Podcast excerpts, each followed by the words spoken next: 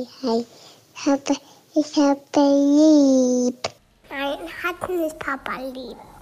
Weil ich das nicht so mag.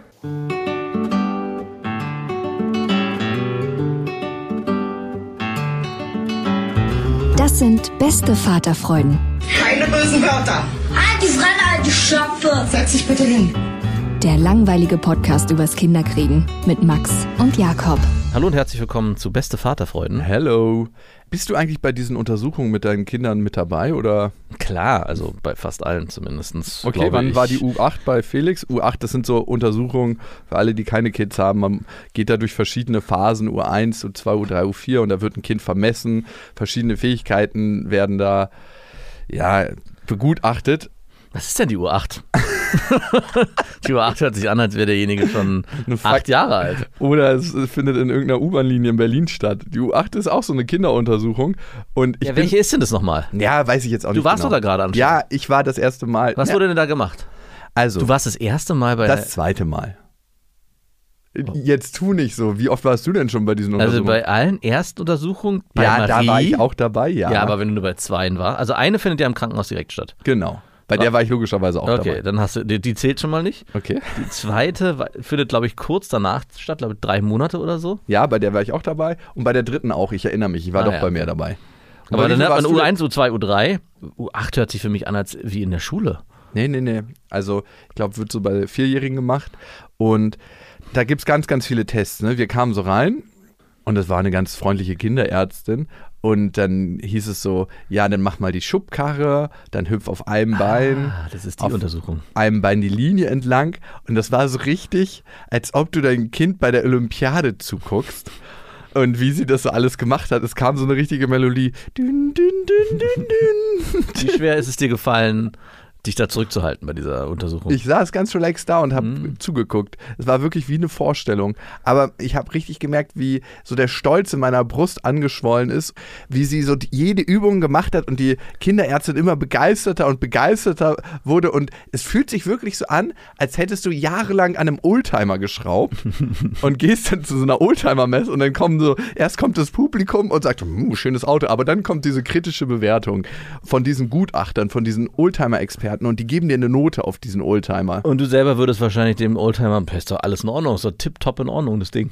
Ja, aber du fieberst mit, dass es so ein paar Stellen nicht erkennt, dieses Team. Also du denkst, ah, nicht, nicht die Kofferraumklappe und diesen Teppich aufmachen, bitte nicht Ah, da. ach so, von der Seite guckst du drauf. Nein, Der defizitäre Blick. Nee. Ja, also meine Tochter kann zwar das und das, das weiß ich, aber die Sachen kann sie nicht so gut. ich wusste nicht, Sachen- was sie alles kann. Ne? Die haben richtig krasse Sachen gefragt. So, aus welchem Material ist das? Und ich so, ja, irgendeine Kunststoffgemisch mit dem und dem. und, und dann hat die Kinderärztin so ein Buch gehabt und dann musste Lilla die Geschichten weitererzählen. Aber sie hat das alles so mit Bravour gemeistert. Es war wirklich wie so ein ehrgeiziger Vater, der an der Ringlinie vom Zehnkampf steht und dann bei jedem Ding so, yes! Und jetzt kann ich diese ekligen Väter auch verstehen. also die finde ich immer am furchtbarsten, ne? wenn die Kinder so auf dem Sportplatz sind und die Väter. Du machst da gerade nicht auf dem Platz Sport, sondern ein Kind und das ist völlig in Ordnung. Es war echt heftig. Da wirst du auch noch hinkommen. Felix spielt ja Fußball.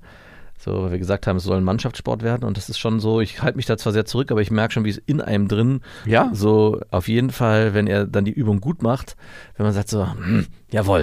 Und wenn er die Übung nicht so gut macht, denkt man so, fängt man sofort an, so innere Ausreden zu finden. So, ja, weil letzte Woche war ja ein bisschen erkältet, deswegen schafft er es heute vielleicht nicht ganz so gut. Normalerweise, Ja. er also ich formuliere das nicht nach außen, aber so innen drin gibt es so einen inneren Kampf und muss, ich muss immer diesen bösen Anteil in mir unterdrücken, der halt das Kind in Anführungszeichen schlecht redet. ja, von wegen, ach, der kann das einfach nicht. Der taugt, der nicht. taugt nichts. Gestern zum Beispiel, ich spiele mit Felix immer draußen Basketball, also das ist super, rudiment, super rudimentär. Es ist kein Basketball, es ist Ball hin und her werfen. Aber schaffst du ihn? Ja, ne? Nein, es, du, es ist, und äh, ich war schon der Meinung, hey, das macht er echt gar nicht schlecht. Ball fangen macht er gar nicht schlecht.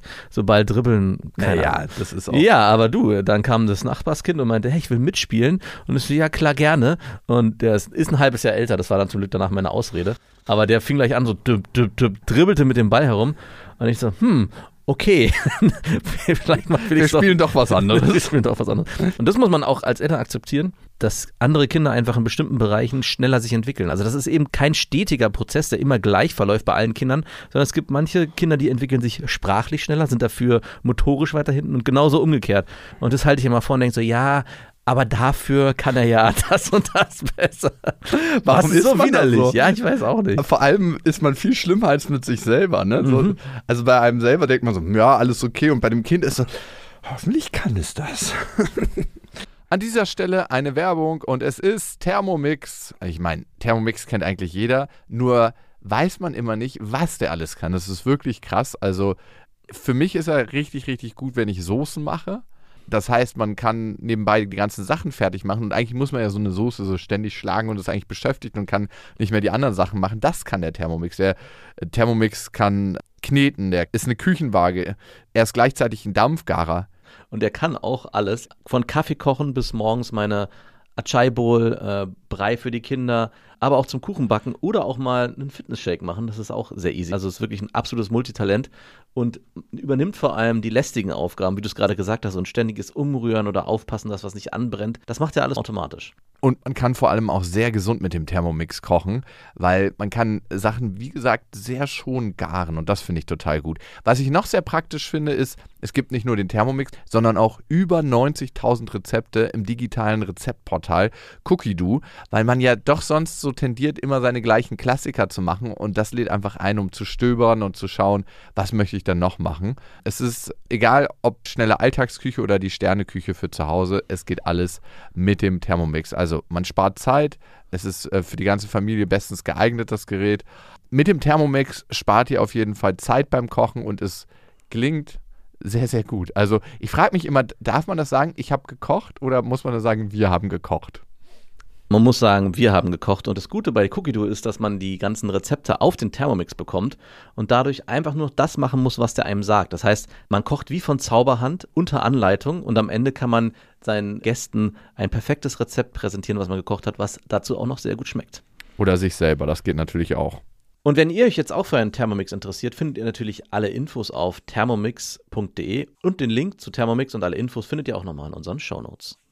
Lilla ist by the way richtig schlecht empfangen. Also es ist wirklich so. Ja, das ist aber, das ist irgendwie ein Kinderphänomen. Denken wir mal so, ey, mach die fucking Arme auf. Also beim Basketballspiel haben wir auch, es gab ein paar Mal ein, ein Malheur, wo es kurz davor war, dass Felix anfing zu weinen, weil, weil er das, den Scheißball immer mit der Nase gefangen hat. auch eine Methode. Und ich meinte, es ist halt doch nicht die beste Idee, ihn mit der Nase zu fangen. Naja, auf jeden Fall kam die Kinderärztin dann zu mir später an und hat mich gefragt, was wir denn mit ihr an Fördermaßnahmen machen, dass sie so krass. Ah, das, hat, na, haha. das Ja. hat auch die Ärzte mit Absicht gemacht. Das macht die Doch, Feuer, die bei meinte jedem ab. wirklich, das ist eine wahre Freude, das zu sehen. Und Lilla ist dann auch noch mit der anderen Ärztin zum Hörtest und so verschwunden. Eine Sache hatte sie festgestellt, was ein bisschen komisch war. Die haben doch eine Fortbildung gemacht, wie man Eltern Pusht. pusht und motiviert hält. Nee, sie meinte auch so, wie viel Medien konsumiert denn Lilla? Manche Sachen muss man eigentlich gar nicht fragen, weil es ist klar, dass sie nicht so viel. Was habt ihr denn für eine, seid ihr auch bei einer Waldorfärztin? nee, aber ich dachte ist so wie mein Tanzlehrer, der mir immer sagt, El Cubano Blanco, du kannst richtig gut die Rhythmen hören, um mich zu motivieren, dass die Kinderärzte so, ja, ja, kommt mal weiterhin zu mir. Ihr seid wirklich ganz tolle Eltern. Oh, was ist das denn für ein Spruch? Wie viel, wie viel Medien konsumiert sie? Mit dem Wissen, dass die Antwort sein wird, gab keine. sie muss das fragen. Nein, das wurde Doch, mir nicht gefragt. sie sagt, in der das U8 muss sie eigentlich, das fragt eine Ärztin nur, wenn entweder bestimmte Sachen sehr schlecht laufen oder, wie in deinem Fall, sehr gut laufen, dass sie dafür einen Grund hat zu fragen. Also ich würde, glaube nicht, dass es irgendwo steht, dass man schreiben muss, wie viel Medien konsumiert sie. Oder das ist neu, kann natürlich sein.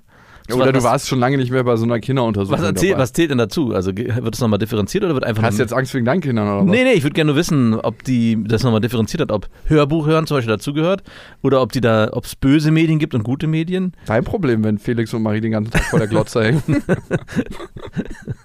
ich habe ja mal so einen Werbespot für Kinder gemacht, ne?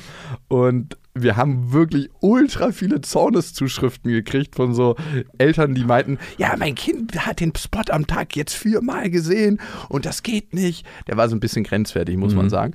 Und dann dachte ich mir so, der lief genau viermal in sechs Stunden, dann weiß ich ungefähr, wie lange dein Kind vorm Fernseher war. Wie viel guckt denn Lilla? Wie viel Medien konsumiert sie? Wie hast du diese Frage beantwortet? Also ich würde sagen, einmal in der Woche eine halbe Stunde, wenn ich am Wochenende mal sie hab und noch ein bisschen länger schlafen will, dann mache ich ihr ein Hörbuch morgens an. Ein Hörbuch, das ist für dich schon Medien. Sonst hört sie kein Hörbuch, gar nichts. Bei mir gar nicht, aber sie hatte auch schon angemerkt, bei Mama kann ich gucken und bei dir nie. Gucken oder hören? gucken. Bei Mama guckt sie auch mal. Aber finde ich auch in Ordnung, mal ein bisschen. Du, bei gucken. uns ist es auch so. Und Hörbücher dürfen sich die Kinder so viel nehmen, wie sie wollen. Wirklich? Ja, klar. Aha, so wie Trockenobst, ne? Ihr dürft vom Obst und Gemüse so viel nehmen, wie ihr wollt. Danke, Papa. Wir sind schon satt. Also die Hörbücher, ich meine, das ist ja auch für einen selber angenehm. Erstens sind sie abgelenkt und zweitens muss man mit denen nicht so viel machen, weil sie ja auf- durch die Hörbücher viel lernen. Hm, voll. Absolut. Ja, doch. Ich finde auch Hörbücher nicht so schlecht. Also das Beste sind immer noch Podcasts, ne? Ja, gut. äh, Natürlich. Natürlich. Creme de la Creme, aber dann dicht gefolgt von Hörbüchern. Und am letzten Rangplatz sind so Mangas im Fernsehen oder auch auf YouTube, die so richtig schnelle Bildabfolgen haben. Weil man hat geguckt, was stört denn die Aufmerksamkeitsspanne bei Kindern am meisten? Es sind die schnellen Bildabfolgen. Und auf was stehen die Kinder am meisten? Die schnellen Bildabfolgen. weil es am meisten Dopamin im Hirn ausschüttet. Das ist richtig bum, bum, bum, bum. Also, Das äh, ist Crack am Ende. Das ist Kokain und Heroin Ja. gemischt. weil du es gerade sagst, Crack und Heroin, wenn wir mit Felix äh, eine Paw Patrol Folge gucken, oder in einer sind immer zwei drin, ist danach meistens Geheule, weil er dann weiter gucken will. Also dieses, ich will weiter konsumieren. wieder an die Nadel. Genau, es ist so krass, das ist echt jedes Mal erstaunlich. Also wir gucken schon, also jetzt am Wochenende ist es eh ein bisschen mehr. Unter der Woche haben wir aufgehört, schon länger, habe ich ja schon mal erzählt, abends Fernsehen. Also am Wochenende unter der Woche ist eigentlich sehr, sehr wenig, bis nahezu gar nicht. Zwei, drei Und Stunden maximal Erstaunlich ist auch, ich war früher derjenige, der gesagt hat, es werden hier keine Medien konsumiert, es wird kein Fern geguckt, es wird so lange wie möglich. Also fern gucken wir eh nicht, sondern nur bewusst suchen wir uns was aus. Und meine Frau, YouTube so. Genau, und meine Frau hat am Anfang immer ab und zu mal, und mittlerweile hat sich's gedreht, mittlerweile bin ich derjenige, der sagt, ach, wollen wir nicht am Abend vom Essen noch eine Folge Paw Patrol gucken, damit ich meine Ruhe habe. Am Wochenende ist es definitiv mehr und wir zelebrieren das aber mehr im Sinne von, dass wir einen Film gucken und dann einen Popcorn-Abend machen, also dass man sich wirklich bewusst was aussucht und dann mal ein bis anderthalb Stunden Film guckt. Aber bei Felix ist nach einer Stunde meistens schon Schluss. Also länger, der 15 Minuten hält der fast schon gar nicht aus. Und da denke ich immer, ey, wenn ein Kind eigentlich dir schon signalisiert nach 45 Minuten, boah, Papa, ich will gar nicht mehr, Das Bein so zuckt. der, das genau, dass es eine natürliche Grenze dafür gibt, dass es nicht gut ist, am Tag drei Stunden, vier Stunden. Aber das Kind gewöhnt sich auch daran. Ja, leider. Das ist das Gute. Kinder sind anpassungsfähig. Und ich weiß noch, dass es früher, als ich noch keine Kinder hatte, waren wir bei Freunden, die schon ein Kind hatten, und da lief immer der Fernseher so als Beiwerk, als Beibeschallung. Oh, ey. Das sind ja Leute, ey, wo der Fernseher den ganzen Tag läuft. Ich, ich hatte mal mit einer Frau länger Kontakt und jedes Mal, wenn die mir eine WhatsApp-Sprachnachricht geschickt hat, war der Fernseher im Hintergrund. Und ich dachte irgendwann so, mm -mm. Und das mit Kindern. Und wenn ich jetzt heutzutage mit Felix in einen Haushalt kommen würde, wo der Fernseher laufen würde, würde ich direkt Absatz auf den Absatzkehrt machen. ich sofort, hey, wir haben heute ein Spieldate. Ach, nein, haben wir nicht. so ein straffer Arm. Dann, ich will hier bleiben. Aber nein, die gucken, ist mir egal. In den sechs Jahren, in denen Marie jetzt auf der Welt ist und in den vier Jahren, in denen Felix auf der Welt ist, hast du sie mal angeschrien eigentlich? Lauter geworden bin ich auf jeden Fall schon. Angeschrien, so richtig, du Scheißkind, meinst du so? Nee, nicht so, du Scheißkind, du taugst nichts, warum bist du aus deiner Mutter gekrochen? So jetzt nicht. Also ich weiß noch, dass es gab mal, als Marie immer schlecht geschlafen hat und krass geschrien hat und durchgeschrien hat, sie irgendwann mal so laut in den Raum so, Mann, was soll ich denn noch machen? Sowas, es gab mal so ein Durchknallen, wo ich so selber, aber die Kinder angeschrien, es gab eine Situation, wo, also das war aber eine Gefahrensituation. Ah, okay, es zählt nicht für Zählt nicht, okay. Und da bin ich Ah, richtig, richtig Sag mal, wie, was ja, da ich war. weiß nicht mehr, was das war, aber ich weiß noch, dass ich sofort richtig laut geworden bin. Also richtig, Felix richtig angeschrien habe. Und so, ich so, Felix! Und er ist auch sofort zusammengezuckt und hat sofort angefangen zu weinen. Und ich habe mich dann natürlich sofort entschuldigt. Ich meine, du. Das war nicht gegen dich, war nur gegen deinen Tod. Genau, ich glaube, es war eine Straßen, natürlich eine Straßensituation, wo er irgendwie blöd auf die Straße gelaufen ist. Oder irgendwas anderes. Aber so im, im Eifer des Gefechts mal laut geworden, mal abgenervt, aber geschrien, nein, noch nie. Ich habe letztens mit so einem Autor telefoniert, ein relativ berühmter amerikanischer Autor. Und der meinte, er wurde von seinem Vater immer früher angeschrien. Und es war so, dass er jedes Mal Angst hatte, wenn er irgendwie was gemacht hat und es nicht geschafft hat, was sein Vater ihm aufgetragen hat, dass gleich irgendwie so eine richtige cholerische Attacke losgeht. Und der hat seine Tochter in den 14 Jahren noch nie angeschrien. Noch Mhm. nie. Also wirklich war immer sehr maßvoll mit ihr und hat dann, wenn er irgendwann mal wütend war, sich gefragt, ist das wirklich die Wut, die gegen meine Tochter geht oder ist das eine Wut, die ich sonst in mir trage und sie als Ventil suche? Immer. Total oft, ne? Das frage ich mich auch bei Lilla. Ich war noch nie laut zu ihr, ich habe sie auch noch nie angeschrien, aber es gab auch noch nicht so viele Situationen, wo es notwendig gewesen wäre. Lilla ist ja so ein ich würde schon sagen, so ein feines Wesen, Hm. die sehr easy steuerbar ist und die ja eigentlich gar nicht so viel laute Stimmen braucht. Also ich sag, Lila, du kannst du bitte deinen Teller abräumen und in die Geschirr, macht sie sofort. Genau, also es kommt natürlich auch ein bisschen darauf an, wie du mit den Kindern von Anfang an umgegangen bist und wie sie dann auch gelernt haben, mit dir umzugehen. Also es gibt auch einfach keine Situation, wo ich schreien müsste. Es gibt mal einen Moment, jetzt, wo du sagst, es gab letztens einen Moment, wo Marie, die manchmal irgendwie, wenn die am Abend beim Essen fängt, die dann irgendwann krass ran rumzuzappeln und Blödsinn zu machen und in dem Eifer des Gefechts ist ihr eine Müsli-Schale runtergefallen und ich habe dann so, Mann, Marie, also ich habe nicht geschrien, sondern einmal so energisch. Hand ist dir kurz und die so- Hand ist mir kurz ausgerutscht. Ja. Die ist sofort umgeswitcht und hat sofort angefangen zu heulen, einfach weil sie, Die das gar nicht kennt, ne? genau, weil erstens, weil sie nicht kennt und weil sie es auch, ja, weil das auch eine Form der Kommunikation ist, die wir nicht leben und auch äh, sie auch so generell nicht kennt. Also es passiert ja auch im Alltag nicht. Wobei ich da auch gedacht habe, in dem Moment, also ich meine, ich, es war ja nicht schlimm. Ich habe einmal, ich war genervt, weil die ganze Schale war auf dem Boden, alles war voll und ich meinte so, Mann, Marie, was soll denn das? Ich habe doch gesagt, du sollst nicht rumzappeln. Also so ein typisches, so ein genervter Ausbruch, der nicht laut war, aber energisch. Und habe danach auch sofort gesagt, es ist ja nicht schlimm, aber ich habe dir gerade eben noch gesagt, du sollst nicht so rumzappeln und jetzt guck, was passiert ist. Und sie hat sich gar nicht mehr beruhigt. Also sie ist so richtig in so ein, Oh, hat dir das leid? mir? Ja. Es geht. Du hast es einfach nicht an dich rangelassen. Nee, also es hat, nee, es hat mich an mich ran nicht lassen, sich zu tun. Ich habe ihr dann auch erklärt, es ist ja nicht schlimm. Du musst jetzt auch gar nicht so doll weinen. Wir machen es jetzt gemeinsam weg und alles ist gut. Und das, das wollte ich gerade ausführen. Ist, glaube ich, auch manchmal gar nicht schlecht, wenn die Kinder erleben, dass es auch mal Situationen gibt, die außerhalb dieses alles ist gut, alles ist heiti-teiti. Also das heißt nicht, dass ich befürworten würde, man soll seine Kinder mal anschreien, aber es wird auch im Leben immer mal wieder Situationen geben, wo man irgendwie aneckt, wo man in Problemsituationen kommt, wo vielleicht mal jemand laut wird oder wo einfach die Situation eskaliert und ein Konflikt entsteht. Und dann ist es genauso wichtig, diesen Konflikt einmal auszuhalten. Und das ist ein Thema, was, ich mit, was wir mit Marie generell haben, dass sie sehr schwer aushält, Konflikte auszuhalten. Also sie zieht sich sehr schnell in sich zurück und fängt dann an zu weinen. Also nicht an zu weinen, Hast du ja auch ein bisschen. Genau. ich weiß, von wem sie es hat. Also das beste Beispiel ist, wenn Marie und Felix spielen und Marie irgendwie aus Versehen Felix wehtut.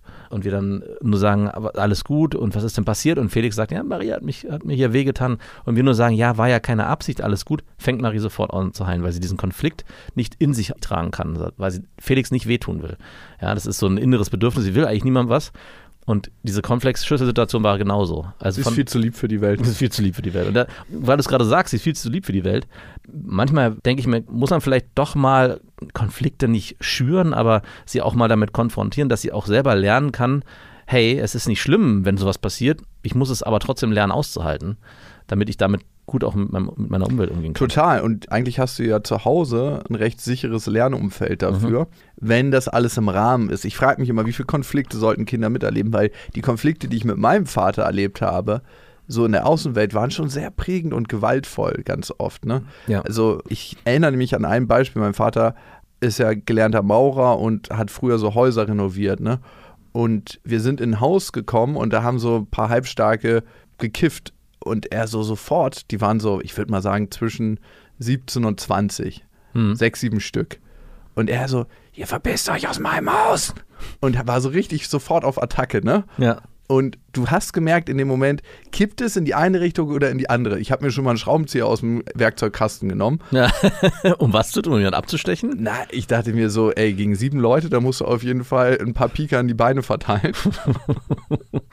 ey, und das war so die gewaltvolle Atmosphäre, in der ich oft war mit ihm, weil ich wusste, da gibt es nicht so viel Handlungsspielraum. Mhm. Also gegenüber mir war er ja nicht aggressiv oder, Nee. so, oder hat mir körperlich gedroht. Ich weiß gar nicht, ob ich mal eine Backpfeife von ihm gekriegt habe oder so. Ich glaube, Wurdest du mal angeschrien? ja, schon, auf Ja. jeden Fall. Also ich wurde von meiner Mutter öfter mal mit dem Kochlöffel Die Generation meiner Eltern, die wurde geschlagen.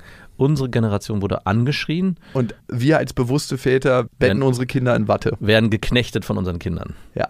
Also von meiner Mutter habe ich auf jeden Fall öfter mit dem Kochlöffel gekriegt und von meinem Vater nie, aber auch schon mal angeschrien, keine Frage. Und das war schon eine sehr, sehr gewaltvolle Herangehensweise, mit der er auf andere Menschen zugegangen ist. Und ich weiß, ich trage das immer noch in mir. Letztens hat mich, ey, typische Situation, ich war mit Lilla auf dem Fahrrad, wir kamen gerade vom Kinderschwimmen wieder und so ein Typ einfach außer Ausfahrt, ohne zu gucken, ne? Und ich bin beinahe in dem reingerasselt und dann habe ich mir die Zeit genommen zu bremsen und ihm einmal voll auf die Hinterscheibe zu donnern mit der flachen Hand. Da zuckst du immer richtig zusammen im Auto, ne? Ist mir noch nicht passiert. Ja, ist ultra laut, ist der beste Trick, wenn man jemanden erschrecken will. Und dann kurbelt der alte Sack halt das Fenster runter und meint so, hey, was soll das? Und ich so, du kannst ja mal da vorne anhalten, dann kannst du gleich mal erfahren, was das soll. Und ich lille halt vorne auf dem Rad Ach, Lilla war dabei. Ja. Ach so. und er hält natürlich vorne an. Feuert Lila Licht dann an, wenn sowas passiert und sagt, Nee, ja, sie ist Papa, still und zeig. guckt sich das an. Ah, ja. Sie ist still und ist guckt eine sich stille das an. Beobachterin. Und der Typ hält vorne an, kurbelt das Fenster runter, ist richtig am Keifen. Und ich kann natürlich dann nicht absteigen und ihm meine Meinung geigen, weil das Fahrrad steht auch nicht so gut alleine, wenn Lilla da oben drin ist. und außerdem wollte ich nicht, dass sie das Szenario jetzt noch anguckt und habe ihm halt einen Finger gezeigt und bin so einen Bogen um sein Kackauto gefahren. Hat Lilla gefragt, was das ist, was du da gemacht hast? Nee, das hat sie nicht gesehen. Das habe ich extra Ach so so. Winkel gemacht, dass sie es nicht sieht. Ich habe letztens Felix nämlich erklärt, was der Finger bedeutet. Und er hat es nicht verstanden. Also er hat nicht verstanden, warum man diesen Finger, wo ist man aber bewusst, in welche Welten unsere Kinder noch eintauchen werden, die sie noch gar nicht verstehen. Und ich dachte mir, ey, wie dein Vater, bloß nicht mit dem Schraubenzieher. und der Lille hat dann später auf dem Fahrrad gefragt, Papa, was wollte der Mann? Was wollte der Mann vor allem? Warum hat er gerufen? Und ich so, der wollte sich nochmal erkundigen, warum Papa aufs Auto geklopft hat. Hat sie dann weitergefragt oder war er dann vorbei? Nee, nee, nee. Sie so, aber der war so böse. ich so, ja, Papa war auch nicht ganz nett. Und das war einfach eine Reaktion auf eine Aktion. Also, Papa. Hast du auch Reaktion auf eine Aktion gesagt? Nein. Ich habe einfach gesagt, der hat sich wahrscheinlich erschreckt, war da ein bisschen böse, aber Papa hat auch ganz schön laut aufs Auto geklopft, weil ich ihm zeigen wollte, so nicht, nicht einfach fahren ohne zu gucken. Besonders nicht, wenn Kinder an Bord sind. Ja. Und da ist die, für mich die Frage, sollte sie sowas miterleben? Also wie man sich quasi behauptet in der Umwelt im Kreuzberger Straßenverkehr? Oder ist das krass unnötiger Scheiß? Weil am Ende bringt es ja keinem was, aufs Auto zu ballern, sich gegenseitig einen Finger zu geben, sich kurz anzuschreien und dann weiterzufahren. Also nein, eigentlich nicht. Aber auf der anderen Seite ist es ja auch trotzdem ihre Lebenswelt, beziehungsweise Papa in Aktion zu sehen, ist ja auch was Schönes. Erinnerst du dich denn an die Geschichten, von, die, dein, die du mit deinem Vater erlebt hast, auch wenn du sagst, das war alles nicht in Ordnung, trotzdem mit einem lächelnden Auge zurück? Also ist es so, dass du sagst, ja, es war schon krass heftig und eigentlich wollte ich das nicht, aber irgendwie hatte es auch was, dass ich da den Schraubenzieher zücken musste.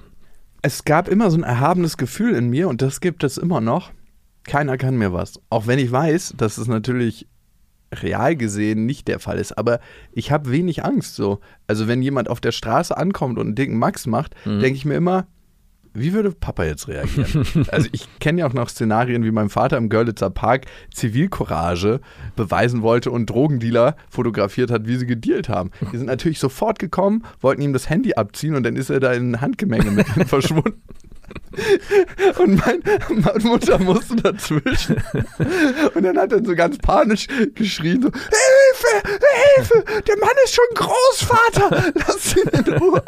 Und mein Vater richtig sauer: so, Oh, du nimmst mir meine Männlichkeit.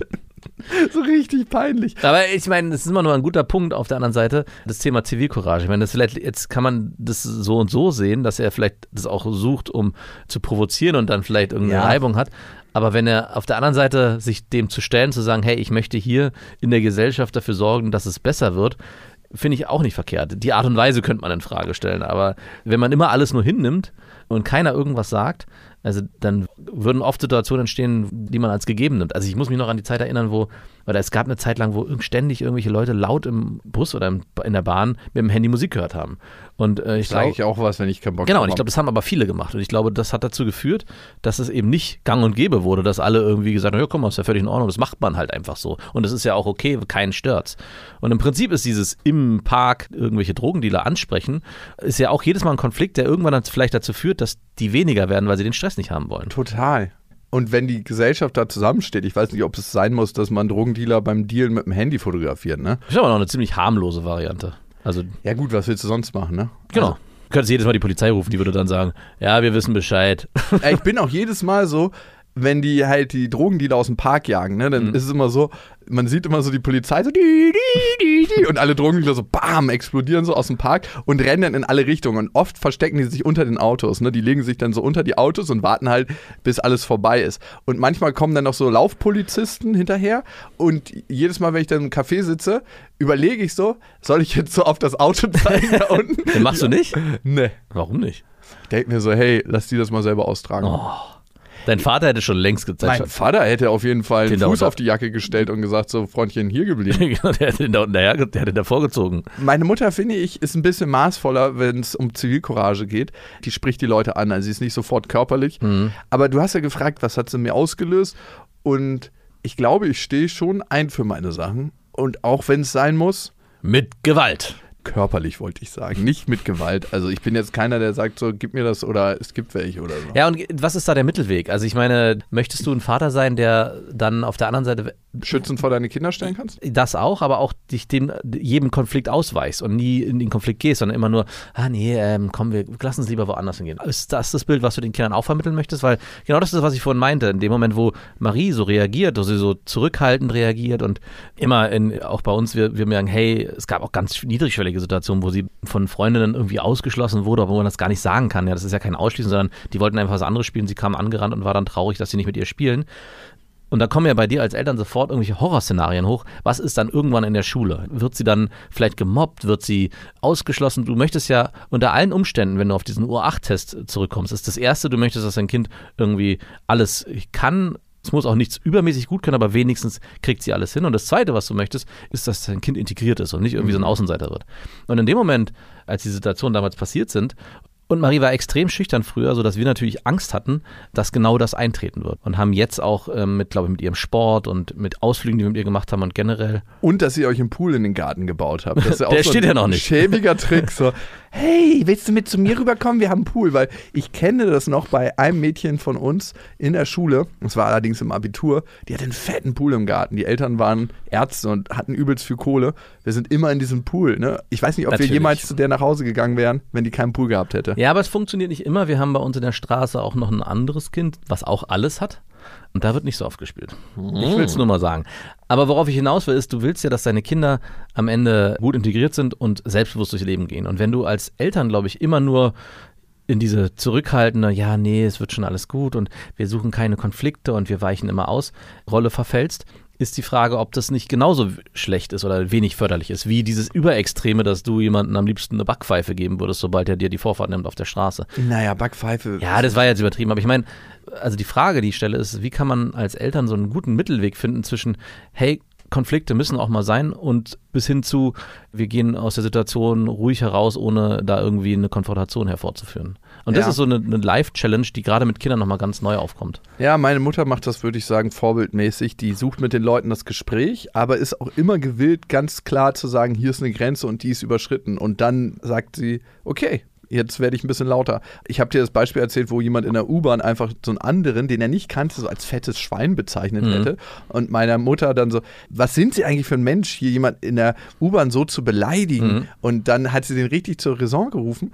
Und das war krass. Der wäre auch beinahe noch auf sie losgegangen, aber dann kamen noch mal ein paar andere und haben sich dazwischen gestellt. Also, das fand ich schon ziemlich cool und krass. Aber ganz klar eine Grenze zu ziehen und das geht auch meistens verbal. Ich weiß nicht, warum ich immer sage, ich müsste mal auf die Scheibe hauen oder sowas. Also genau, und ich glaube, diese Situation, die du beschrieben hast mit deiner Mutter, die wäre für Lilla, glaube ich, auch schön gewesen, wenn sie die erlebt hätte, weil das ist nochmal was, wo man lernt, wo das Kind sich abgucken kann, guck mal, hier steht jemand für sich ein, ohne übergriffig zu werden. Also das ist im Prinzip genau der Mittelweg. Ja, total. Aber was machst du? Jetzt haben wir das alles groß aufgemacht und jetzt kommt die nächste Frage. Was machst du und was würdest du deiner Tochter sagen, wenn es in der Klasse später vielleicht jemanden gibt, der gewalttätig ist? Also der die Konflikte vor allem mit Fäusten versucht äh, zu lösen. Ich weiß, das ist wahrscheinlich falsch, aber ich würde mein Kind in einen Selbstverteidigungskurs schicken. Mhm. Das ist, glaube ich, überhaupt gar nicht falsch. Ich glaube, das ist richtig gut. Und dann gibt es einfach Schläge, die sind so grenzsetzend, das kannst du dir nicht vorstellen. Es gibt so einen Handkantenschlag hinten auf den Nacken, der geht so auf die Nerven rauf, dass du so zusammensackst wie ein Sack Mehl.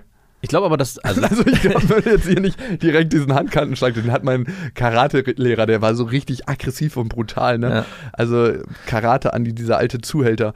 Bei dem war ich ja eine Weile, ne? Und der war mir einfach viel zu brutal. Und der hat bei meinem Mitbewohner immer diese Handkantenschläge vorgeführt und so nur mit 10 Prozent. Und du hast immer gemerkt, wie der äh, fast ohnmächtig geworden ist. So einen Schlag würde ich jetzt nicht beibringen, aber es gibt einfach Sachen, da ist ganz klar eine Grenze und dann weißt du, du machst das nie wieder. Hm. Genau, und äh, die Frage stelle ich deswegen, weil es gab in, glaube ich, in der Schule, in der höheren Klasse genau so einen Vorfall, das hatte meine Frau mir erzählt, dass ein Mädchen, glaube ich, oder ein Junge, ich weiß es auch nicht, ist auch egal, welches Geschlecht, in so eine Außenseiter-Mobbing-Position gekommen ist und auch von einem Kind immer drangsaliert wurde, auch gewalttätig. Und die Eltern haben auch lange Zeit immer probiert, ja, du musst dich abgrenzen und du musst reden, hol dir Hilfe von den Lehrern, also auch immer alles verbal. Und irgendwann hat die Mutter dann die Schnauze voll gehabt und gesagt, so, es reicht jetzt, sobald da was passiert, knallt's. Also dann wehrst du dich mit Händen und Füßen. Und das hat dazu geführt, das war dann irgendwie noch zweimal kam das vor, dass dieser Konflikt gelöst wurde und dieses andere Kind es dann in Ruhe gelassen hat. Und jetzt lachst du und jetzt ist genau das Thema, was ich halt auch bei mir sehe oder generell bei meinen Kindern. Es ist ja alles immer schön und gut, solange man das Gefühl hat, seine Kinder erzieht man vernünftig und die halten sich dann an die Norm.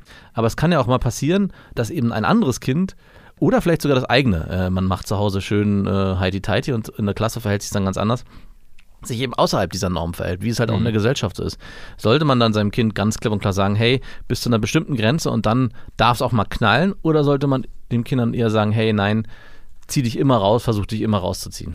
Und ich bin mittlerweile, und früher war ich so absolut in der Pazifistenrolle und habe immer gesagt, nein, versuch immer den Konflikt zu vermeiden. Mittlerweile bin ich so weit, dass ich sage, ey, wenn es wirklich richtig hart auf hart kommt, verteidigen. Ich glaube, du hast vollkommen recht. In der ganz krassen, expliziten Krisensituation, das kannst du ein bisschen auf größerer Skala mit Afghanistan zum Beispiel vergleichen. Ne? Mhm. In dieser Knallsituation muss man wahrscheinlich eine Grenze mit Gegengewalt erzeugen. Ne? Aber auf lange Sicht hilft Gewalt nicht. Also auf lange Sicht würde es in Afghanistan aus meiner Sicht helfen, mehr Schulen zu bauen und durch Bildung zu reformieren. Mhm. Klar musst du immer auch eine Bibelschule bauen, wenn du irgendwie eine Mädchenschule bauen möchtest, aber das ist der Weg, der transformieren würde über lange Sicht. Ja. Aber auf kurze Sicht musst du halt anders einschreiten und so sehe ich das auf kleiner Ebene im Zwischenmenschlichen, im direkten Zwischenmenschlichen auch. Also, wenn ein anderes Kind spürt, und Kinder sind ja sehr, sehr gut in ihrem Gespür. Ja. Aus der Gruppe, das ist die schlechteste Wahl, die ich nehmen könnte. Ja. Dann würde es auf ein anderes Kind gehen. Also, oder es wird das sein lassen. Ja. Also ist es eigentlich das Ziel der Eltern, dafür zu sorgen, dass das Kind nicht in diese Position kommt, mit allem, was man tut, dass man vielleicht auch, Und alle wollen, dass das Hey. Kind nicht in diese Position kommt. kommt doch zu uns, wir haben einen viel größeren Pool. Oder du solltest dich lieber nicht mit ihr anlegen. Sie ist jetzt beim Karate und hat den Braun. An dieser Stelle eine kleine Werbung. Und es ist Ikea mit Smallstart und Trofast. Und das ist eine Aufbewahrungsmöglichkeit für Kinderkleidung, wo sie sich selbst drum kümmern können. Wie praktisch. Es ist so schön, die Kinder aufwachsen zu sehen. Bist du eher einer, der den Kindern zu viel oder zu wenig zutraut?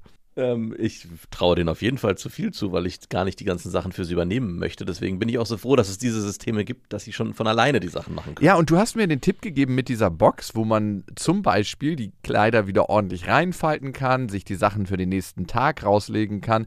Und diese Box, die gibt es bei Ikea. Barndröm, das ist eine schön leichte Box, wo die Kinder genau das machen können. Und dann lernen, sich an- und auszuziehen, ohne dass man als Elternteil was machen muss. Darum geht es ja am Ende.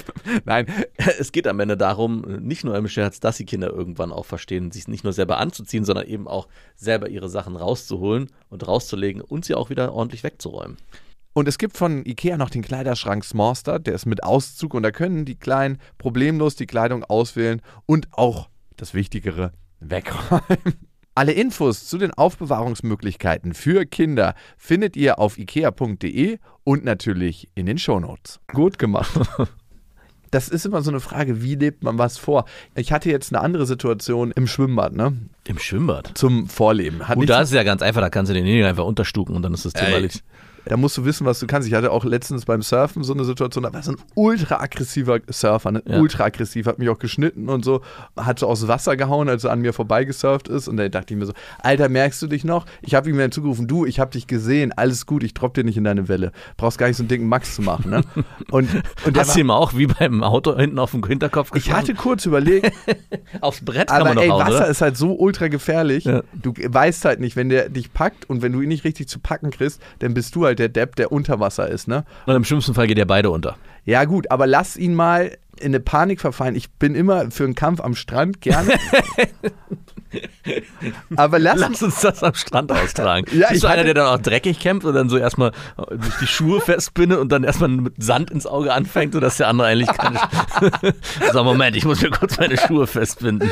Hä, du hast doch Surf, du bist doch barfuß. Schack. nimm das. Und dann so ein Eiertritt, nein. genau, den Eiertritt noch hinterher. Ja, aber gut, damit wäre es erledigt. Aber ich bin schon dafür, wenn jemand mir richtig dumm kommt und meint, er müsste Aggression an mir austragen, zu sagen, du, warte doch am Strand, das können wir gleich klären. Natürlich würde ich mit dem eine Runde ringen, aber ohne Faustschläge, ne? Hätte ich gar kein Problem mit. Traue ich mir auch locker zu. Aber gut, ich war auch im Verein, ne? Und ich hatte letztens, ne, einen Kumpel von mir, der ist in Panama gerade unterwegs, mein Kumpel aus Bali. Und der wurde von so zwei Dudes abgezogen und die haben ihm so ein richtig schrottiges Motorrad verkauft. Und er meinte so, hey, ihr gebt mir das Geld zurück oder ich komme wieder und dann knallt's richtig. Und er ist da hingefahren und die hatten erstmal sechs Freunde geholt. und er ist wieder abgedackelt. dann hat er den anderen aber allein in der Stadt gefunden Ja. ne, und getroffen, weil man trifft sich ja immer wieder. Ja, Hat sich den mal ganz kurz geschnappt, aber hat ihm noch nichts getan, hat ihn mal ein bisschen straffer genommen und gesagt, okay, wie oft wird die Situation vorkommen, dass du dich alleine in der Stadt bewegst? Du kannst dir ungefähr vorstellen, was beim nächsten Mal passiert, wenn ich dich hier treffe. Und er hat sein fucking Geld wieder gekriegt. Die haben aufgehört, ihn zu verarschen und sein Geld ihm wieder gegeben. Hat das Motorrad auch behalten können? Nee, nee, nee, das hat er zurückgegeben. Und die Schrottlaube wollte er nicht. Aber das ist immer so die Frage, ne? Wo, wie viel? Aber ich hatte eine andere Situation, die hat jetzt nichts mit Gewalt zu tun, es reicht jetzt auch langsam. Das reicht langsam, ja. Wirklich. Gleich kommt noch die Polizei. die Polizistenthema. Ich hatte früher ultra Angst vor der Polizei. Ja, ich wollte gerade sagen, nicht, ich weiß nicht mal nicht, dass gleich die Polizei kommt, sondern gleich reden wir wieder über die Polizei. Das ist ja auch eins der Lieblings. Nee, ich finde tatsächlich, dass die Polizei einen richtig guten Job macht in ganz, ganz vielen Fällen. Und man muss auch sagen, ich habe ja auch letztens einen richtigen Einlauf von irgendeinem österreichischen Polizisten per Mail gekriegt, der war so richtig erzürnt und ich dachte so, Grüße gehen raus an deine Mutter, ey, das ist auch dein eigenes Thema. da dachte ich mir so, ja klar, ey, die Polizei macht auch einfach einen wahnsinnig guten Job. Ja. Ey, und die machen so viel, was alle anderen nicht machen wollen. Also sich mit Leuten beschäftigen, die einfach grundsätzlich eine schlechte Energie haben und damit klarzukommen, jeden fucking Tag und trotzdem noch einfach freundlich zu sein und gut drauf zu sein, das ist eine harte psychologische Bewährungsprobe. Muss man einfach sagen. Okay, die andere Situation. Ich war mit Dilla ja beim Kinderschwimmen vor dieser Fahrradsituation und ich pack so meine Sachen aus, eben so meine schöne Badehose und kram so und kram so und kram so hektischer. Was habe ich vergessen? Ihren Badeanzug. Ich habe sie schon nackt baden sehen, kurz so. Aber dann gibt es da so eine übelst kleine, teuflische Schwimmlehrerin, die ist so klein und dick und rund und äh, schwimmt immer wie so eine kleine Boje im Wasser und keift immer rum. Die ist aber auch irgendwie ganz lieb, ne? Die greift sich immer die Kinder so und die Kinder sind dann immer so richtig angsterfüllt und wollen nichts sagen und schleudert diese so, das machen wir jetzt als Team und die Kinder müssen die Angst vor Wasser verlieren. So. und die so, oh, ich hätte einfach nur Panik in deinen Arm. Aber irgendwie die Kinder sind dann immer still, kein Kind sagt irgendwas. Auf jeden Fall sage ich dann, Lilla, ich glaube, Papa hat was vergessen, nämlich deine Badehose. Und dann, Oh nein. warum vergisst du immer alles? Oh, ey, ich füge gleich noch was dazu an. Und dann dachte ich, du hast so viel Ähnlichkeiten mit deiner Mutter. Und das nächste, was ich mir dachte, ich bin nicht der einzige trottelige Vater, der Sachen vergisst. Und ich bin kein vergesslicher Typ. Nein. Überhaupt Ich bin ein krass vergesslicher Typ. Ich lege mir immer alles vorher bereit, gehe am Tag vorher meine Termine durch, gucke, was ich mir rauslegen muss und bereite mir eigentlich alles vor. Aber irgendwie habe ich diesen scheiß Badeanzug vergessen. Ich hatte sogar ihre Badelatschen mit, ne? Ich dachte, besser wäre es umgekehrt. Aber dann dachte ich mir, es gibt tausend Väter, denen es genauso geht. Was wird also in dem Schwimmbad sein? Eine Fundgrube mit Badeanzügen. Genau. Und so einem kleinen Punani-Pilz in so einer Kinderbadehose. ich also hin und habe gefragt, hey, gibt es noch eine Badehose, die sie mir leihen können? Und die so, ja, gar kein Problem, das passiert hier öfter. Und ich so, natürlich passiert das öfter. Vielen Dank. Dann hat Lilla die Badehose gekriegt und alles war gut. Und für mich war in dieser Situation das Learning, ey, selbst wenn du mal irgendwie was Genau. vergeigst, du findest eine Lösung. Und so bin ich ja, so von Natur aus. Ich hatte letztens im Auto, habe ich einen Termin um 10 Minuten einfach verpasst. Ich habe gedacht, der wäre um 17 Uhr, aber der war schon um 16 Uhr. Ich im Auto unterwegs und habe ein ganz, ganz wichtiges Interview machen müssen mit so einer amerikanischen Persönlichkeit. Auf jeden Fall war dann die einzige Situation, wie das zu lösen ist, an Rand zu fahren, meinen Laptop aufzuschlagen, das ganze Studio im Auto aufzubauen Gut, dass du es dabei hattest. ja, voll. Ich, hätt, ich wusste ja, dass ich es im Hotel mache. Und dann mein Handy anzuschalten, den Stream herzustellen und das da zu machen. Die Scheiße war, dass ich nicht genug Akku auf meinem Computer hatte. Und währenddessen habe ich noch auf mein Handy geswitcht und werde die Fragen dann später noch neu einsprechen. Aber ich finde, das Wichtige für ein Kind ist immer, verkackst du manchmal Situationen, sondern findest du Lösungen. Ja, nicht mal unbedingt das. Ich finde auch nochmal einen Schritt davor. Es ist auch mal eine gute Lehrerfahrung. Es darf auch mal was passieren, was nicht geplant ist. Also diese Diskussion, weil du es gerade sagst, hatte ich nämlich gerade auch am Wochenende mit meiner Frau, beziehungsweise es war keine Diskussion, es war ein, ein Streit. Und komischerweise auch beim Schwimmen. Wir waren am Samstag im Schwimmbad und Felix hatte, hat Röhrchen bekommen vom halben Jahr und deswegen muss er immer so eine Stöpsel tragen und so eine, eine Badekappe. Hast du vergessen? Habe ich dort vergessen. Auf dem Weg ist es mir eingefallen und musste dann zurückfahren. War also nicht so dramatisch. Aber am nächsten Tag, am Sonntag, hat er seinen Schwimmkurs. Und was habe ich natürlich im Schwimmbad liegen lassen? Diese Kappe mit diesen Ohrstöpselchen. Und das ist mir erst 20 Minuten vor diesem Schwimmkurs eingefallen. Und dann ließ es sich im Gegensatz zu dir nicht mehr lösen. Also wir konnten am Sonntag keine neuen Stöpsel kaufen und deswegen auch mit ihm nicht diesen Schwimmkurs machen. Und dann ist so ein richtig krasser Streit entbrannt, wieso ich immer so vergesslich bin und wieso mir das immer passieren kann. Ich hätte das doch schon vorher und bla bla bla. Alles verständlich. Und ich habe ja dann noch gesagt, ich finde das ein bisschen unfair, weil eins meiner größten Defizite ist, dass ich vergesslich bin. und das, kann, Das ist unfair, das ist meine Nee, das ist kleines Handicap. ja, es ist einfach ein Handicap, was ich, mit dem ich selber gelernt habe zu leben und auch viele Möglichkeiten entwickelt habe, das zu umgehen. Aber es passiert halt immer wieder. Also ich werde in diesem Leben kein Mensch mehr sein, der nicht vergesslich ist oder Sachen verpeilt. Und deswegen meinte ich auch, das ist irgendwie unfair, das mir so vorzuhalten. Und es ist am Ende auch nicht so dramatisch. Also was passiert denn jetzt? Das Kind kriegt jetzt mit, dass es auch mal passieren kann, dass was ausfällt, weil man was vergessen hat. Und was, und das ist auch der Streitpunkt, der dann entstanden ist. Bei meiner Frau ist es, das passiert einfach nicht. Es ist immer alles da. Es Aber man kann ja nie reagieren, wenn sowas nie passiert. also darüber gab es auch einen Streit, weil meine Frau hätte natürlich schon vorher reagiert. Bei ihr gibt es immer einen doppelten Boden. Wir hatten diesen Streit schon vor einem Monat. Sie wollte eigentlich eine zweite Kappe und ein zweites Ohrstöpselpaar kaufen. Und ich meine, Gar nicht schlecht. warum müssen wir immer für alles zwei Sachen da haben? Ich meine, ja, falls das passiert, dann ist mir natürlich in dem Moment, sind mir alle Argumente dafür, dagegen, äh, weil ich meinte damals auch, ja, das wird ja wohl so nicht so ein Problem sein, auf diese Maske aufzupassen und diese Stöpsel mitzunehmen. Prompt ist es mir wieder passiert. Aber trotzdem, also du meintest ja, es gibt immer Lösungen. In dem Moment gibt es keine Lösung. Ich habe aber natürlich auch schon oft Situationen gehabt, wo man genau auch, keine Ahnung, Schuhe vergessen, Badelatschen vergessen, egal, dann geht man halt barfuß oder was weiß ich. Man kriegt es irgendwie anders gelöst. Und selbst wenn man es nicht gelöst bekommt, finde ich, ist es auch völlig legitim und auch wichtig für die Kinder, dass sie Situationen erleben, die nicht immer von außen komplett gesteuert und übernommen werden. Dass es nicht immer einen doppelten Boden gibt, sondern dass man halt eben auch mal in eine Situation kommen muss, die man nicht lösen kann. Weißt du, was ich faszinierend finde? Bitte. Wie du dir deine vergessliche Scheiße schön redest. genau, so könnte man es auch auslegen. In dem Fall trifft es aber auch zu. Ja? Aber ich meine, manchmal bist du ja auch von außen fremdgesteuert. Du kannst ja, Total, weil das war ein Scherz. Ich Ich, weiß, wollte ich dir nur kurz einen Satz ja, erzählen. den habe ich aber auch am Wochenende gehört. den genau so meine Ex-Freundin auch gesagt hätte. Und ich habe eine Frage für dich, aber die kommt gleich. Ja. Ihr könnt uns natürlich abonnieren auf allen Podcast-Plattformen, auf Deezer, auf Amazon Music, auf Spotify, da habt ihr die Chance, uns zu abonnieren. Die Chance. ja, doch, die Chance. ja, also dann verpasst ihr auf jeden Fall keine Folge mehr. Und natürlich auf Apple Podcasts, da könnt ihr auch Bewertungen hinterlassen. Und wenn ihr gerade schon im Internet unterwegs seid, wo man ja ab und zu mal ist, habt ihr auch die Möglichkeit, uns auf Instagram zu verfolgen und den langweiligsten Eltern-Instagram-Kanal zu sehen, den es in Deutschland gibt.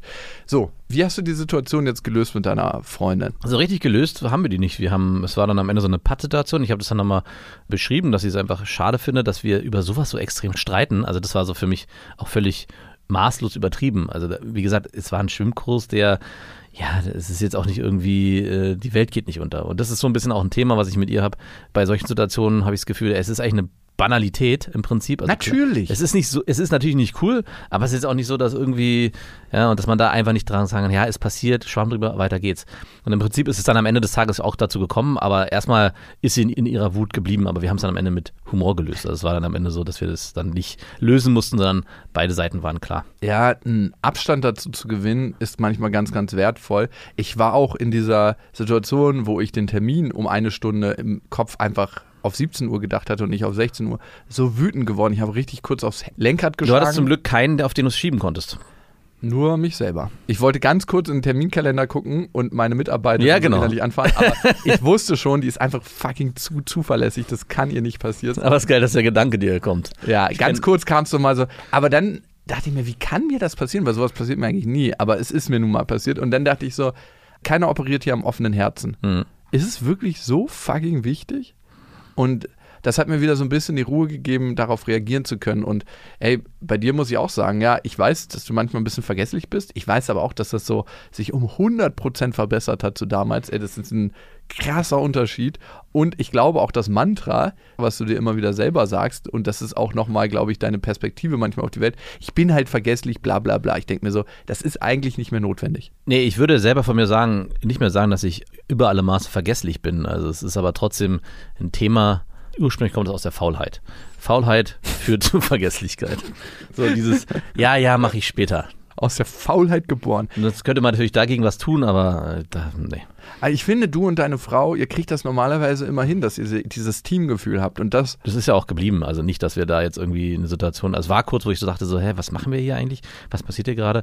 Und am Ende, und das passt dann wiederum zu dir, hatte sie über sich selber aufgeregt, dass sie nicht schon damals, wo wir darüber diskutiert haben, ob sie eine zweite Kappe und zweite Röhrchen bestellt, dass sie das nicht gemacht sie hat. ist am Ende schuld. Sie, ist, nee, sie hat sich selber über sich selber aufgeregt, dass sie nicht doch sich dagegen entschieden hat und einfach die Sachen bestellt hat, wie sie es eigentlich vorhatte. Weil dann hätte sie in dem hat sie es Moment. jetzt bestellt? Ich habe mich noch nicht getraut zu fragen, weil ich könnte mir vorstellen, dass sie eigentlich will, dass zu ich das frisch. mache. Nein, das, aber Ah. so wie ich sie kenne, hat sie es schon längst gemacht. Es ist wahrscheinlich schon passiert, wäre, bevor wir geschritten ey, haben. Du hast wirklich so eine 24-7-Organisationsfrau. mhm, ja.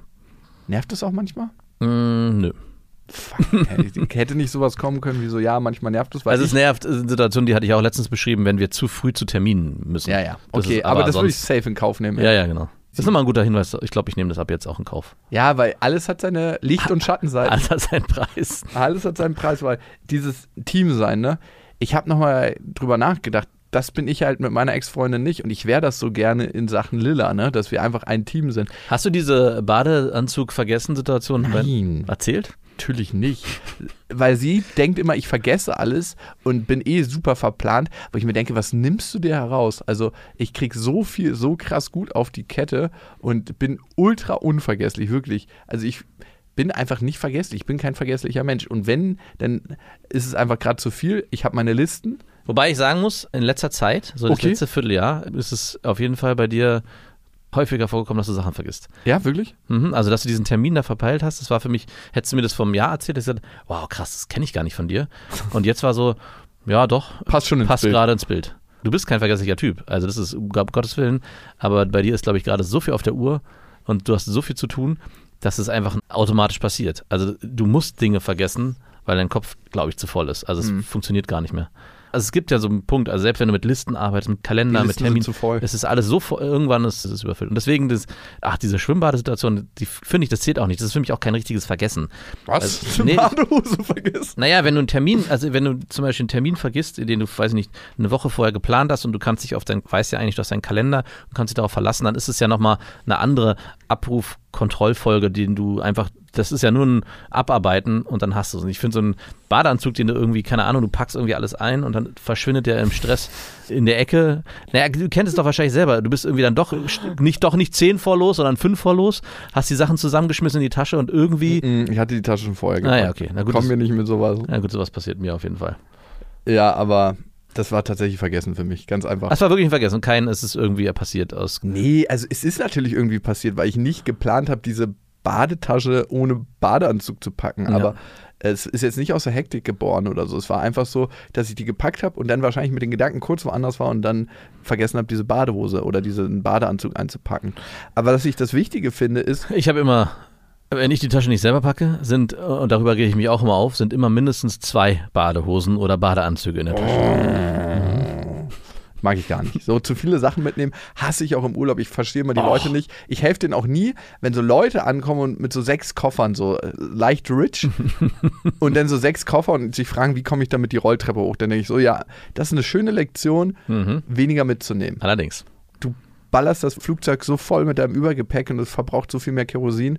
Das ist deine Aufgabe jetzt. Da bin ich nie. Also klar, wenn so eine alte Ömse irgendwie einen dicken Koffer hat, da trage ich den schon mal hoch. Aber nicht bei Aber so wenn der zweite kommt, ja, ey, zwei Koffer? Mhm.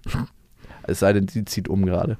Gut, aber das frage ich mich, wie machst du das mit deiner Frau, dass ihr ein Team bleibt in solchen Situationen? Weil das wünsche ich mir halt auch, dass wir zumindest bezogen auf Lilla ein Team sind. Also mir ist letztens passiert, dass ich so eine Testbescheinigung vergessen hatte bei der Kita. schon wieder vergessen. Ja. Das häuft sich ja jetzt hier schon Ganz langsam. kurz mal zu Hause vergessen. Und ich wusste es schon auf dem Weg, war aber zu faul, wieder hochzugehen und habe dann gesagt am Eingang, hey, ich habe sie vergessen, kann ich die gerade noch holen oder abfotografieren und nachsenden? Nein, das Kind darf nicht rein. Ich so, okay, das musst du dir jetzt im Büro holen. Und ich so, wirklich, ist es dein Ernst? Und ich kann es auch verstehen, die müssen es einfach durchziehen, Ja. das ist halt wichtig, bla bla bla. Ich habe mich aber kurz in der Situation aufgeregt, weil ich den Lille wieder mitnehmen musste, wegfahren musste, wieder hin, ankommen musste und dann ging auch alles klar. Ist mir auch eine Lektion, werde ich nie wieder vergessen. Long story short, war eine Erziehungsmaßnahme wahrscheinlich der Erzieherin. Allerdings. Und äh, es hat gewirkt, er hat seitdem nie wieder vergessen. Aber ich habe das so erzählt, dass ich kurz genervt war davon und so. Und meine Ex-Freundin meinte so, ja, wie kannst du das auch nur Oh, wie, vergessen? wie, ich wusste, dass dieser Satz kommt. wie kannst Hast du diesen Satz? Ich- wie kannst du das vergessen? Und ich dachte so, ich zeige mich hier gerade vulnerabel, ich habe das einfach vergessen. Und du so, wie kannst du? Ja, es geht, verdammt, es geht, Sachen zu vergessen. Und wenn du mal was vergisst, dann ist das völlig natürlich. Aber wenn ich was vergesse, das habe ich dann nicht gesagt, weil ich dachte mir, Na, so, um Gottes Willen, bist du wahnsinnig? Weil sie vergisst ja nichts. Das darfst du ja nicht vergessen. das hätte ich beinahe vergessen. Nein, aber ich wünsche mir manchmal einfach so in solchen Situationen Mitgefühl, so, ja, hey, kann ja mal passieren und ja, kann ich verstehen, dass du da irgendwie angepisst war. Weil das gebe ich ihr. Wenn sie sich aufregt über was, ist das Erste, was ich ihr gebe, Empathie. Und denk, würde sie das auch so sagen? ich würde sagen, mittlerweile schon. Okay. Mittlerweile schon, früher nicht. Auf gar keinen Fall. Da habe ich ihr richtig Gift gegeben. Ja, war klar, dass du das nicht hinkriegst. Du prokrastinierst ja auch krass. Aber, Aber, dieser Satz, wie kannst du es nur vergessen, der ist in sich schon so paradox. Ich meine, man würde es ja nicht vergessen, wenn man es anders hätte machen können. Das ist auch der Grund, warum ich mich darüber so aufgeregt habe, als ich mit meiner Freundin darüber gestritten habe, weil ich meine, es ist ja nicht so, und das finde ich immer das Verwerfliche daran, und ich glaube, das geht dir genauso, dass in dem Moment hat man das Gefühl, die Frau wirft einem vor, du willst deinem Kind nur Schlechtes. Also hast du es doch irgendwie mit Absicht gemacht, weil du selber keinen Bock darauf hast. Und wie kannst du das deinem Kind nur antun? Natürlich, also dieser Satz ist nicht gefallen, aber trotzdem bleibt er irgendwie so in mir, weil ich, ich will es ja nicht bewusst vergessen, damit Felix eine schlechte Zeit hat. Und du willst ja nicht bewusst diesen Zettel vergessen, damit Lilla nicht in die Kita kommt, sondern das tut dir ja dann genauso leid und es ist ja für dich genauso blöd. Und zusätzlich zu dem, dass du dich selber schlecht fühlst, fühlst du dich ja auch noch für dein Kind schlecht, weil du für sie eine blöde Situation geschaffen hast. Und dann noch on top zu bekommen, ja, ey, wie kannst du das nur vergessen, ist so, ja, vielen Dank dafür, hilft mir hier aber gerade gar nicht. So. Ja, ich brauchte da einfach ein bisschen Mitgefühl. Ja, war eine blöde Situation, hat dafür gesorgt, dass du wahrscheinlich ein bisschen gestresster am Morgen warst. Kann ich verstehen, kann mal passieren. Mir hilft es, das und das zu machen. Das wäre total geil. Wie machst du das mit deiner Frau? Also streitet ihr euch dann immer oder gibt es manchmal Situationen, wie ihr da schneller rauskommt? Also diesmal haben wir uns gestritten, normalerweise streiten wir uns nicht. Es ist meistens äh, nur auch dieser Satz, aber meist, oft nicht mit so viel Energie dahinter. Und wir kommen dann sehr schnell äh, wie auf die Humorebene und es wird dann gelöst. Also es ist oft nicht so ein Thema, wie es jetzt diesmal war. Komischerweise war es diesmal so ein krasses Thema. Ich weiß auch nicht warum. Fühlst du dich mit deiner Frau als Team? Ja, auf jeden Fall. Dabei habe ich mich gerade so sicher gefühlt, weil eine gute Freundin von ihr wurde gerade von ihrem Mann hintergangen und verlassen und da wird gerade, der zieht gerade alle Register. Und da dachte ich mir so, ach ja, ich, mein Hafen ist auf jeden ich bin ihr sicher, ich falle ihr leicht. Ich habe nur das und das vergessen, aber der Mann von Sarah. Übrigens, als ich diese ganze Geschichte gehört habe, ich habe letztens überlegt, da wurde mir von meiner Frau auch gesagt, was ich für so ein böser Mensch sei. Und da wollte ich dich fragen, ob du das auch so siehst. Ich hatte überlegt, ähm, und zwar haben wir Nachbarn, bei denen ich, nachdem ich diese Geschichte gehört habe, dass der Mann fremdgegangen ist, habe ich überlegt, hey, wie wäre es eigentlich, wenn man bei diesem einen Nachbarspärchen mal jemanden dafür engagiert, dass diese Frau den Mann ausspannt oder einfach nur so ein Gefühl gibt von, hey, hier wäre noch mehr möglich und sich das dann von außen anzugucken. Finde ich eigentlich ganz gut. Also ist eigentlich der Start für eine richtig gute Serie. Ja, du genau. denkst eigentlich nur in Geschichten und Kapiteln, das ist nichts Böses. Das ist einfach, Und äh, ich meine, ich habe halt, hab sie gefragt, was sie glaube, wie viel Geld jemand dafür haben wollen würde, wenn man den dafür engagiert. gar nicht viel. Da gibt es ja Treue-Tester. Das ist Ja. nicht so teuer. Naja, Also worum geht's? mir geht es nur um das Erlebnis. Also was würdest du denn testen wollen? Jetzt nochmal für mich, vielleicht kann ich dir helfen. Also ich würde gerne sehen, ob der Mann, wenn er nochmal eine Al der, ich habe das Ach, Gefühl, der das ist wieder zurück oder was? Nö, das ist ein anderer, das ist eine ganz andere Familie jetzt. Ach, ich weiß, welcher es ist. Er wirkt wie so in dieser Midlife-Crisis und absoluter äh, F-Knecht, also richtig in der Fuchtel seiner Frau. Und ich, ich würde manchmal gern wissen, weil ich auch letztes Mal mit, darüber so mit ihm gesprochen habe, meinte so, hey, nicht darüber, sondern generell so über Arbeit und Glück und so. Und, also, und da, ich würde gerne mal wissen, wie das denn wohl wäre, wenn er nochmal an dem süßen Nektar naschen könnte. Ey. Also das Problem ist, ne, das ist ja ein sehr durchschnittlich aussehender Typ, würde ich sagen. Fast ein bisschen unterdurchschnittlich. Mhm. Du dürftest ja jetzt nicht so eine krasse Granate Nee, nee, aber das- hinschicken. Das, nee, muss schon irgendwie was eingebaut Die muss aber nur so ein gewissen sexuelles äh, Ja, ja, ja. sowas versprühen. Und es so muss ganz leicht. in seinem sozialen Kontext eingebettet sein. Das darf jetzt nicht eine sein, die irgendwie an der Straße liegen bleibt und äh, sich über ihre Motorhaube beugt. Gut, dass du sagst, ich habe nämlich direkt meine Frau gefragt, was sie denn dafür haben wollen würde, wenn, wenn ich sie darauf anschätze. Und was meinte sie? Sie wollte keinen Preis nennen.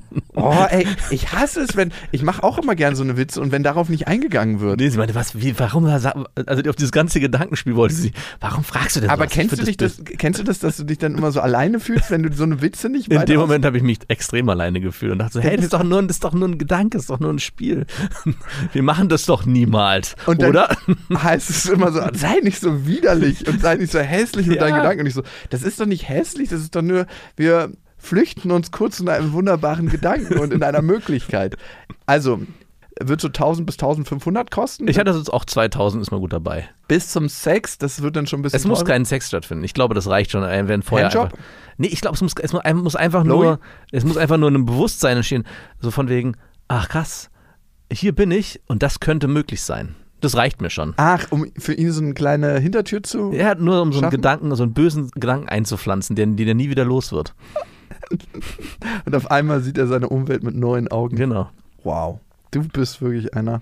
Jetzt, Eigentlich ist es was Schönes. Ich mache ihm neue Möglichkeiten, neue Türen auf. Vielleicht entspannt das auch die Beziehung zu Ja, das dachte ich nämlich auch. Ja, voll. Du bist so ein guter Dass er einfach Mensch. sieht, was er hat. Was meint er nämlich meine Frau auch? Du wirst gar nicht glauben, der wird ist glücklich in der Beziehung. Ich so, okay. Wie können wir Ich es ja glaube austesten? tatsächlich, dass die Beziehung, wie du sie mir berichtet hast, ist sehr symbiotisch. Und er hat Angst alleine draußen. Der hat richtig Angst alleine draußen. Denke ich auch. Und der wird eine ähnliche Mutterbeziehung gelebt haben. Meinst du, das ist es?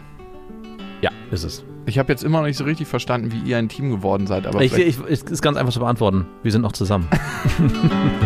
Das waren Beste Vaterfreuden mit Max und Jakob. Jetzt auf iTunes, Spotify, Deezer und YouTube.